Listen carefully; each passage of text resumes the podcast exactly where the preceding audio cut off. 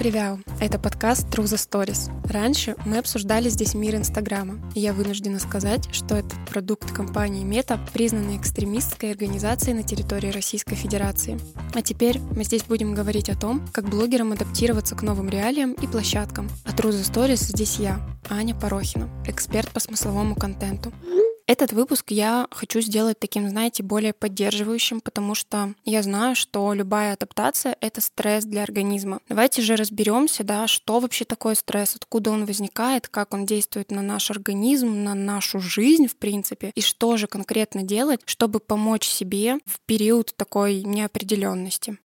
Во-первых, мне хочется привести такой пример. Зачастую мы говорим, что типа, ну блин, вот, э, не знаю, там деньги закончились, стрессануло. Ой, там начальник наорал, вот стрессануло. Ой, там вот, вот это вот случилось, и что-то я стрессанула. Кажется, у меня стресс. Но давайте же разберемся, да, что это вообще такое. Важно учитывать, что стресс — это, в принципе, суммарная нагрузка на организм. Даже то, что вы там, не знаю, не доспали пару часов, то, что вы там уставшие пошли на тренировку, то, что, не знаю, там поссорились с молодым человеком. Ну, то есть, и все это происходит, если в один день, то есть в один день у вас будет суммарная стрессовая нагрузка, а не то, что вот одно что-то произошло, и вот это вызвало стресс. На самом деле, конечно же, нет.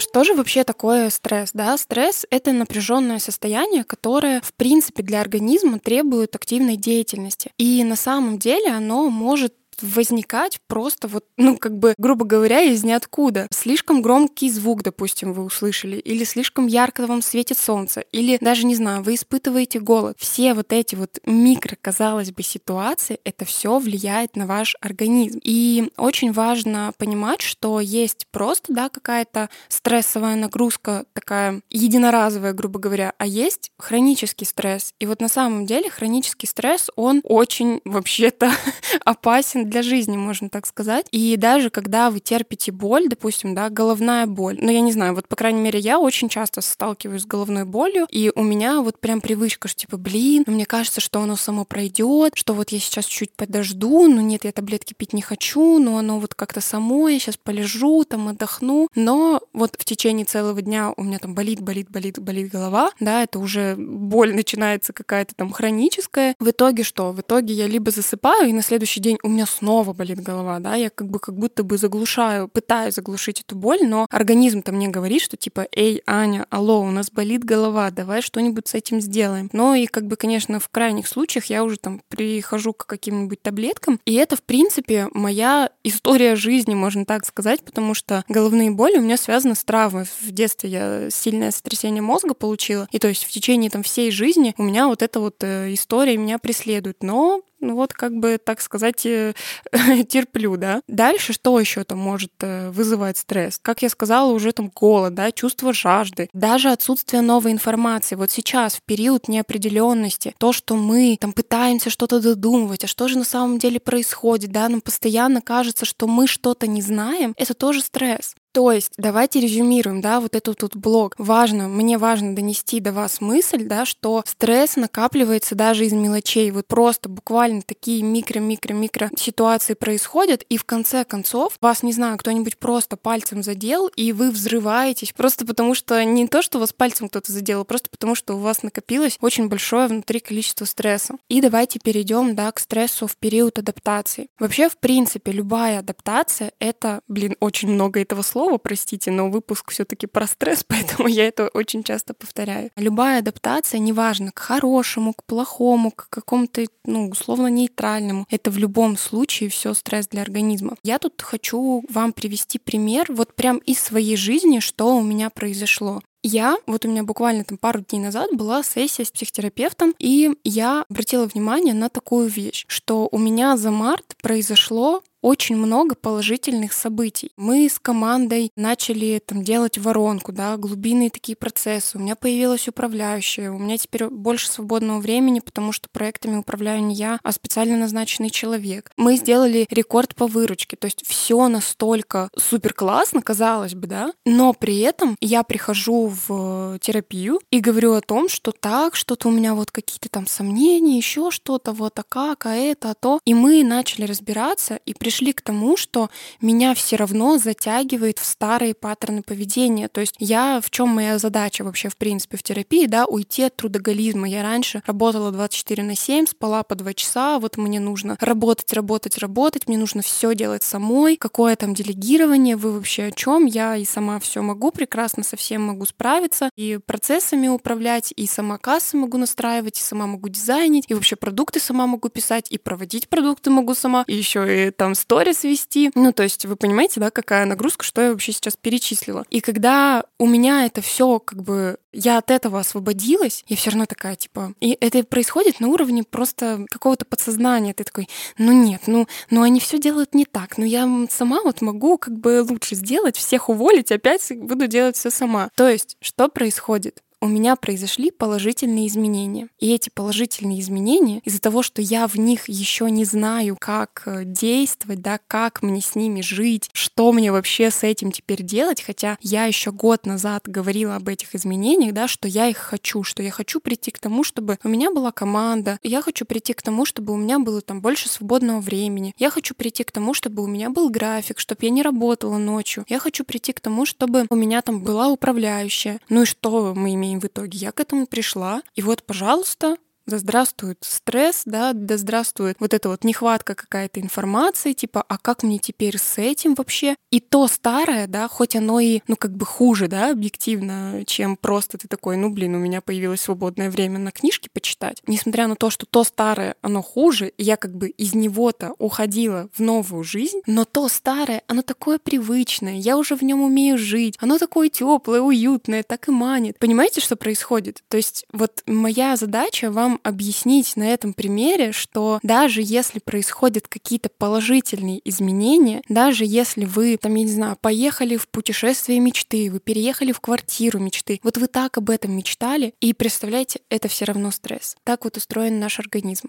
Но здесь важно понимать, что мы, в принципе, да, никогда не стоим на месте, и наша жизнь меняется, и мы меняемся, и мы всегда будем развиваться. И вот этот вот, наверное, взрослая позиция, да, позиция взрослого человека, этот взрослый человек понимает, что в принципе статики нет. То есть ты принимаешь, что да, будет что-то хорошее, будет что-то плохое, будут какие-то изменения. И тебе важно просто как бы, да, относиться к этим изменениям с принятием. Условно, да, раз вот этой нет никакой статики, и вся стабильность, она в принципе, ну как бы так э, иллюзорно, что ли. Нужно быть к этому готовым. И вот это то, к чему приведут вас изменения в жизни, они же могут э, не совпадать, да, реальность может не совпасть с вашими ожиданиями. вот, допустим, опять же, возвращаясь к моему примеру, я думала, что когда у меня высвободится много времени, я буду и то, и все, и пятое, и десятое. А когда у меня высвободилось много времени, я такая, так, чем же мне еще как бы вот можно-то заняться? Ага, вроде книжки хотела давно почитать, ладно, почитаю книжки. И самое страшное было для меня, знаете что? Я вот в сессии, да, проговариваю, что, блин, а что вообще со мной будет, если я вообще еще и личного ассистента найму. То есть там, не знаю, какие-нибудь вот покупка корма для моего кота, запись к врачам какая-нибудь, там, не знаю, покупка таблеток. Ну, вот все такие мелкие вещи, которые обычно делегируют крупные предприниматели. Мне настолько сейчас это страшно представить. У меня просто реально внутреннее ощущение того, что если я еще и личного ассистента найму, то я вообще что? А, а как это что получается? Я все без меня могут сделать? Ну, то есть, понимаете, вот это же классно, да, я бы хотела к этому прийти. Но, опять же, это супер непонятно, это супер неизвестно. Но при этом я понимаю, что я когда-то к этому приду, да, и вот эта вот реальность, та, с которой я столкнусь, скорее всего, вот эти мои ожидания вообще не оправдает. Поэтому здесь э, что мне важно вам донести, что наша жизнь супер изменчива, и нам каждый раз нужно адаптироваться под эту э, под эту реальность, под эти обстоятельства. Почему я вам привожу пример именно, да, условно, там, на хорошей адаптации? Да просто потому, что мы привыкли стресс ассоциировать с чем-то супер плохим. Вот если, не знаю, там, какой-нибудь развод или расставание, вот что-то такое плохое, вот тогда стресс. А вот если что-то хорошее, то тогда этого стресса нет. Спешу вас расстроить. И давайте отдельно по пунктам разберем, а что же вообще делать в этой ситуации, да, что делать в ситуациях, когда все меняется к лучшему, и ты не успеваешь, и у тебя стресс, когда что-то идет к худшему, и ты тоже как бы расстроен, да, и у тебя стресс. Как вообще можно себе помочь в период стрессовой какой-то нагрузки? Понятное дело, что она у нас когда-то там повышается, когда-то понижается. У многих стресс хронический, к сожалению, да. Но в любом случае отслеживать это и не сливать туда так много сил, сколько можно слить. Вот э, я вам сейчас перечислю несколько прям пунктов, да, что я делаю, что мне помогает, и как вы можете помочь себе и, ну, как-то организму, да, во время стрессовой нагрузки.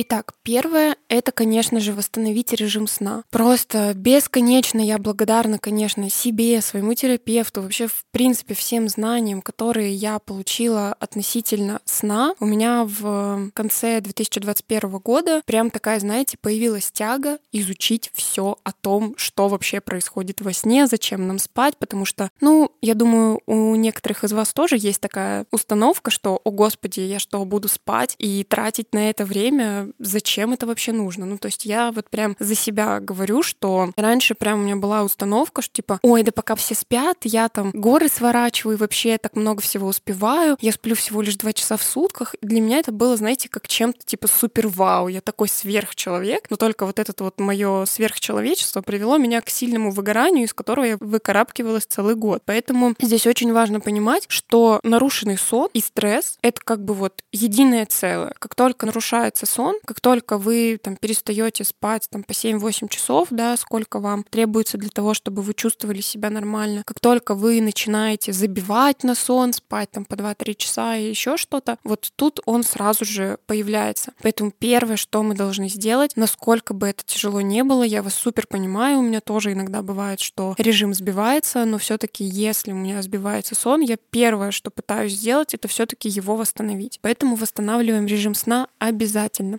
Дальше. Восстанавливаем водный баланс обязательно тоже, потому что, ну, наш мозг просто не способен функционировать в период засухи. Ну, это просто, знаете, как факт. Поэтому не насилуйте себя, да, что типа вот, надо обязательно 2 литра воды. Но в любом случае не забывайте про воду. Дальше. Спокойные такие прогулки, да, что-то из йоги, может быть, каких-нибудь спокойных таких релаксирующих каких-то занятий. Кто-то релаксирует во время того, как он плетет бисером. Это я про себя, здравствуйте. Кто-то релаксирует, когда просто расслабляет мозг, да, когда рисует. Кто-то там на массаже, может быть. То есть массаж, спа, спокойные прогулки просто по лесу, спокойные прогулки просто там по городу, допустим, там, где вы живете. Йога. То есть что-то такое спокойное, это тоже у нас способствует тому, чтобы немножечко да, снизить хотя бы стрессовую нагрузку или помочь себе и своему организму такой, вроде бы, казалось бы, очень простой, да, пример, но в то же время сложный, и все об этом вроде бы говорят, да, про медитации, но это в любом случае помогает. Хотя бы пять минут в день просто, не обязательно там слушать какие-то там супер медитации с визуализацией, там еще что-то. Может быть, вы видели в фильмах, эм, я вот точно помню, что в фильме «Миллиарды» там каждый из героев садился на пять минут в день, засекал таймер и просто садился, закрывал глаза глаза и дышал. Господи, это лучшее вообще, что можно придумать. Я так делаю каждый день, и это действительно мне помогает. Надеюсь, поможет и вам справиться с стрессовой нагрузкой во время такого неопределенного да, состояния. Занятия спортом тоже могут помочь, но тут очень важно учитывать да, тот факт, что проблема многих людей в том, что они превращают такой, ну, условно, здоровый стресс в нездоровый. Потому что, вот еще раз повторю, да, добавьте там занятия спортом к семейным проблемам, конфликтам на работе, неоплаченным счетам, неправильному питанию, когнитивным всяким эмоциональным проблемам и получите вот ту самую стрессовую нагрузку, которая, ну, как бы ни к чему хорошему, конечно же, не ведет. Еще один очень важный пункт — это терапия, да, у психологов, психотерапевтов, все таки поддерживающие профессии сейчас как никогда, мне кажется, нужны и важны. И чтобы оцифровать свои чувства, эмоции, понять, что с вами происходит, как с этим работать, как снизить тревожность, да, или как э, вообще в принципе, что делать дальше, с этим вам могут помочь как раз-таки психологи и психотерапевты. Об этом не забывайте. Последние два пункта такие, знаете, очень важные с точки зрения распределения ваших сил. То есть, когда у вас творится хаос на работе, в делах, там, я не понимаю, что мне дальше делать, какие мне соцсети вести, что у меня будет дальше с командой, что будет дальше со мной, немножечко так перенесите свой фокус, да, из будущего, грубо говоря, что вы вот, вот там что-то должно случиться. Немножечко здесь и сейчас сядьте, прям расставьте приоритеты, что вам важно сделать. У меня недавно, кстати, такое было по обучениям. Я что-то, ну вот э, в этот период э, очень много накупила всяких разных обучений, и как-то мне в один момент казалось, что их гипер много, их очень сильно много. Я села, выписала, какие я курсы купила, какие я могу там отложить, потому что там доступ, э, допустим, там на год, некоторые на полгода, некоторые там на месяц, на три месяца, и просто расставила приоритеты. Такая, так, ага, вот это я посмотрю сейчас, потому что через месяц закроется доступ, вот это я могу посмотреть чуть попозже, потому что это, в принципе, не особо в приоритетах, а вот это я могу вообще там условно забыть там на пару месяцев, пусть оно лежит, оно никуда не денется. Поэтому такое прям практическое задание — сесть, понять, что у вас происходит в делах, понять, какие у вас есть задачи, возможно, выгрузить миллион того, что у вас есть э, в голове, и более-менее, да, по там раз, два, три, вот это я делаю сегодня, это я делаю завтра, это я делаю послезавтра. Еще один пункт на выгрузку из вас того, что у вас есть, это все письменные практики, которые только есть. Неважно, какую вы будете использовать. Можете утренние страницы. Это когда вы только проснулись, берете ручку, листочек и выписываете вообще неконтролируемый поток мыслей, все, что у вас есть в голове, просто для того, чтобы освободить это, да, куда-то его выплеснуть. Это может быть просто какой-то фрирайтинг, допустим, вы там засекаете 30 минут или 45, неважно, сколько у вас там есть свободного времени, и опять же просто садитесь и пишите все, что у вас приходит на ум, все ваши мысли какие-то, переживания, чувства, эмоции, то, что у вас сейчас происходит. Ну, в общем, я думаю, вы поняли. И завершить я хочу таким приятным делом. Это набрать себе ванну, выключить свет, побыть в полной тишине, да, ванну можно с пеной, с солью, там, зажечь свечки и просто побыть в этом моменте. Можно еще лечь в ванну, немножечко подзакрыть глаза, прям, да, чтобы вы были в тишине, в темноте, прям помедитировать, может быть. То есть максимально постараться расслабиться. Ну что, я надеюсь, что этот выпуск вас поддержит и поможет вам справиться со стрессовой нагрузкой в период адаптации. Я надеюсь, что вы прям будете применять то, что я вам сказала. Если что, пишите мне в директ, в Телеграм, ВКонтакте, неважно, прям «Аня, я сделала вот это, вот это», или отмечайте меня даже в сторис где-нибудь, где вы лежите, допустим, в ванне при свечках и говорите о том, что так, это Порохина сказала, мне срочно нужно полежать в темноте и в тишине. Ну и, конечно, сделайте фотку и убирайте потому что важно, да, еще находиться все-таки без телефона, чтобы немножечко разгрузить свою голову. Ну и я благодарю вас за то, что вы прослушали этот выпуск подкаста. Надеюсь, еще раз повторюсь, он вам был очень полезен и очень применим. Не забывайте ставить звездочки и писать отзывы в iTunes, подписываться на Яндекс Музыки и других площадках. Скоро услышимся. thank you